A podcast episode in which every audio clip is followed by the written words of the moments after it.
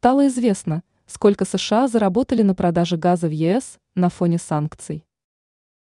С февраля прошлого года Соединенные Штаты поставили в Европейский Союз довольно много жиженного газа.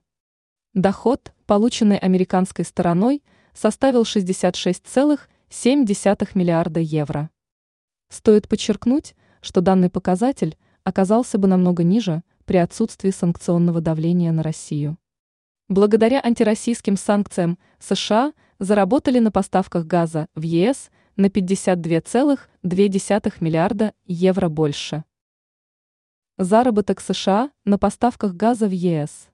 За период с февраля прошлого года по сентябрь нынешнего года ЕС купил у США 61 миллиард кубометров газа. Таким образом, ежемесячный показатель составил 3,1 миллиарда кубометров. При этом за год до начала российской спецоперации на Украине в среднем США поставляли в месяц 1,25 миллиарда кубометров газа, сообщает МИ России сегодня со ссылкой на данные Евростата.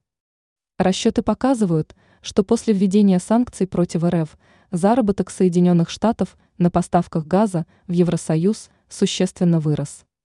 При прежних условиях США заработали бы на 52,2 миллиарда евро меньше.